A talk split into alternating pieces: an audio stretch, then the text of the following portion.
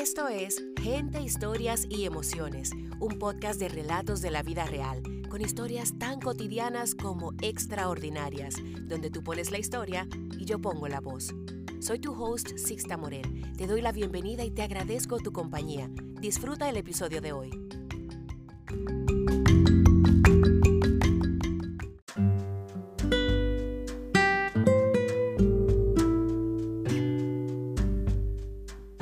Hola, hola, qué placer darles la bienvenida a otro episodio más del podcast de la gente, las historias y las emociones. El episodio de hoy se llama Yo también quise morir y está escrito por Marien Aristi. Este relato salió primero publicado en Cruces de Papel, es el blog personal de Marien Aristi y ella lo escribió y lo publicó a propósito del Día Mundial para la Prevención del Suicidio. Marien, y describiéndola con sus propias palabras, es periodista y ante todo ser humano. Y yo agrego que además es una mujer súper leal, una gran amiga, con un corazón inmenso y apasionadísima del deporte. A Marien la conocí hace años a través de la red social Twitter, donde además Marien es bien activa, la pueden seguir como arroba Marien Aristi, y a través de sus letras y ya luego pues acercándonos un poquito más fuera de la red social y, y en la vida real, diría yo, se ha convertido en una gran amiga y una mujer a quien admiro muchísimo. Así es que este episodio, además de tratar un tema del que quizá mucha gente no se atreve a hablar en público, pues me toca por el cariño que, que le tengo y sobre todo porque nos hace pensar, nos lleva a pensar cuánta gente conocemos y a simple vista quizá no podemos imaginar las batallas que están llevando internamente o que han llevado en algún momento de su vida. Pero bueno, ya no les hablo más y les invito a disfrutar del siguiente episodio titulado Yo también quise morir.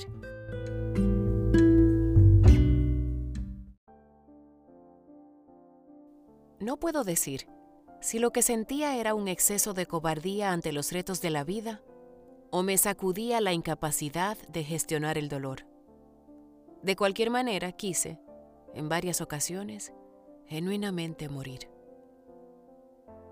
Incapaz de hacerlo con mis propias manos, acaso porque me faltaba valentía o porque en el fondo algo de mí quería vivir. Me dormía llorando mientras le pedía a Dios que me llevara con él Tenía la certeza de que si yo no existía todo estaría mucho mejor. Él nunca me llevó, obvio. Los ateos dirán que era imposible, porque no existe, pero los creyentes, con un dejo de compasión y consuelo, asegurarán que Él tenía mejores planes para mí.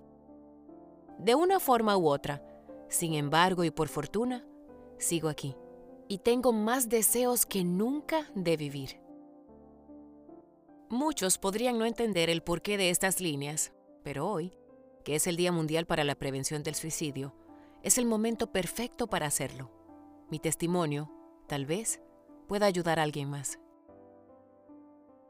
Con el corazón en la mano, a pesar de que puedo causarle dolor a mi familia, quiero hablarles de algunos de mis momentos más tristes, esos que me llevaron a sentir que mi vida no valía la pena y que estaba de más en el mundo a pesar de que no era así, pero yo no era capaz de verlo en ese momento. La tristeza fue el sentimiento que más me acompañó mientras crecía.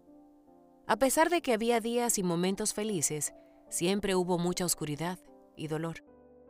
Nunca lo decía, temía incluso expresar lo que sentía, y me acostumbré a guardar los sentimientos en un cajón. Soy hija de un mal divorcio. No entraré en esos detalles, por respeto a mis padres, pero tengo que mencionarlo porque esa herida fue lo que provocó muchísimos desencuentros emocionales que no fui capaz de gestionar hasta hace poco, después que decidí ir por segunda vez a terapia. Aunque quise irme bastantes veces cuando era niña, ese sentimiento empezó a ser mucho más fuerte en los años de adolescencia. Eso se tradujo en una enorme rebeldía que me acompañó durante muchísimos años y me generó más de un problema posteriormente. Cuando hay rebeldía, señores, algo pasa por dentro. En una ocasión, ya al borde de la desesperación, estuve al punto de tomarme un frasco completo de pastillas psiquiátricas, pero mi hermana llegó en ese momento y no me dejó. Era adolescente, por aquel entonces, y no volví a intentarlo más. Asumí que me tocaba vivir. En el 2010, sin embargo, yo sufría por un amor muy malentendido. Sin él no quería vivir, porque él era mi mundo.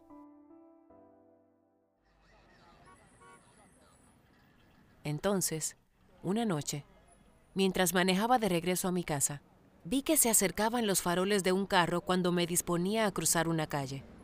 En ese instante no tenía la certeza de si podría cruzar o sería impactada por el otro automóvil.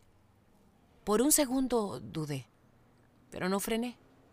Seguí, cerrando los ojos, y esperé que pasara lo que tuviera que pasar.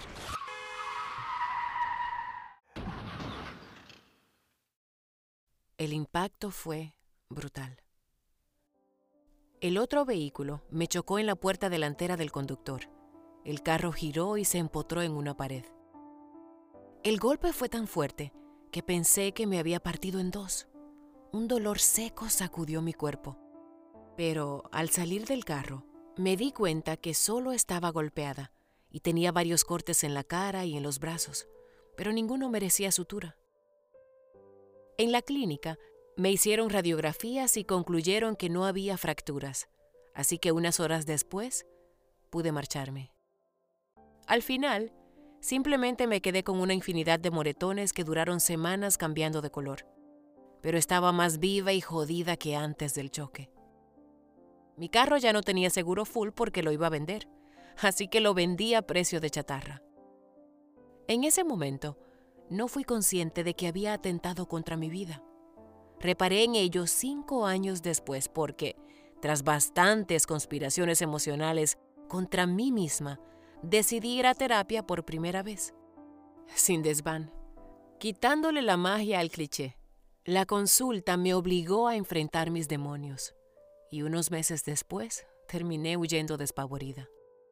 El último día que fui a la consulta, choqué de nuevo. A diferencia de cinco años atrás, esta vez no fue adrede. Estaba tan mal, llorando a lágrima viva y conmocionada, que ni siquiera vi el vehículo al que impacté. Esa noche fue una de las más duras que he vivido.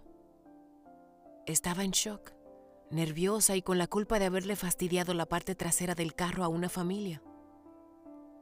A partir de ese momento, por no volver a enfrentarme a la terapia, quise pensar que estaba bien no estar bien, que podría vivir sin problemas y empezaba a ver la vida de otra manera. Las sesiones con mi abuela, que sin serlo, es la mejor loquera que he conocido me enseñaron que la vida es alegría, que nada vale más que nuestra vida y, sobre todas las cosas, que no vale la pena amargarse por nada. La vida es muy corta para no ser felices. A mi abuela nunca le hablé de todas las veces que quise morir. Ella sabe que estuve mal. Se lo dije en algunas ocasiones, pero nunca le conté hasta qué punto llegaba mi dolor. Ella, sin saberlo, me sostuvo muchas veces. Sus palabras fueron mi sostén y su amor infinito me retuvo aquí. Ella me enseñó, como nadie, a vivir. Hoy estoy muy bien, pero debo confesarlo. Es porque el año pasado volví a terapia. Aún no me dan de alta, pero estoy muchísimo mejor. Tanto que no me da vergüenza reconocer que también quise morir. Lamento no haber buscado ayuda antes porque de haberlo hecho, me habría ahorrado mucho dolor. De cualquier manera, nunca es tarde para aprender a vivir y a bailar. La vida es un gran baile. Bailemos sin dolor y sin complejos.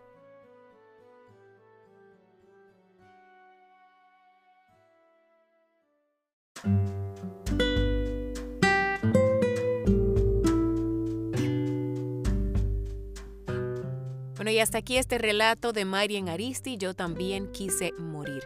Marien, te agradezco compartir con la audiencia de Gente, Historias y Emociones tu testimonio de vida, esa parte vulnerable de tu historia, que sé que es difícil a veces exponerla, pero estoy segura de que tu testimonio le servirá a muchísima gente que nos está escuchando en el día de hoy, porque sé que a veces cuando nos encontramos en un hoyo, no le vemos solución a los problemas, pero escuchar a alguien más que lo vivió puede recordarnos que hay esperanza y que quizá nos cueste tiempo y nos cueste levantarnos, nos cueste ir a esa terapia, buscar el cuidado adecuado y el apoyo de nuestro círculo más cercano, pero que hay una posibilidad.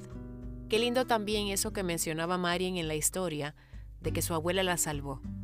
Y en nuestra conversación previa, antes de que saliera este episodio, me dijo que fueron varias veces en las que ella se sintió perdida, pero con solo escuchar a esa gran mujer, le devolvía las ganas de vivir o de volver a intentarlo. También el apoyo de esa hermana que estuvo de cerca en ese momento difícil.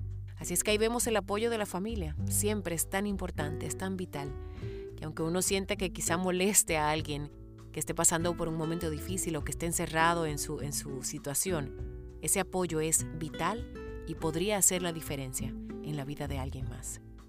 Si estás en la República Dominicana y quisieras ayuda, quisieras conversar con alguien, si estás viviendo una depresión o tienes algún tipo de pensamientos suicidas, te invito a que llames al 809-779-2124 o busques arroba línea vivir en Instagram y ahí tendrás asistencia totalmente gratuita con un servicio de 24 horas. Y si estás en los Estados Unidos y necesitas ayuda, Puedes comunicarte con la línea de suicidio en Estados Unidos o Suicide Prevention Line 1-888-628-9454 con servicios en español y en inglés.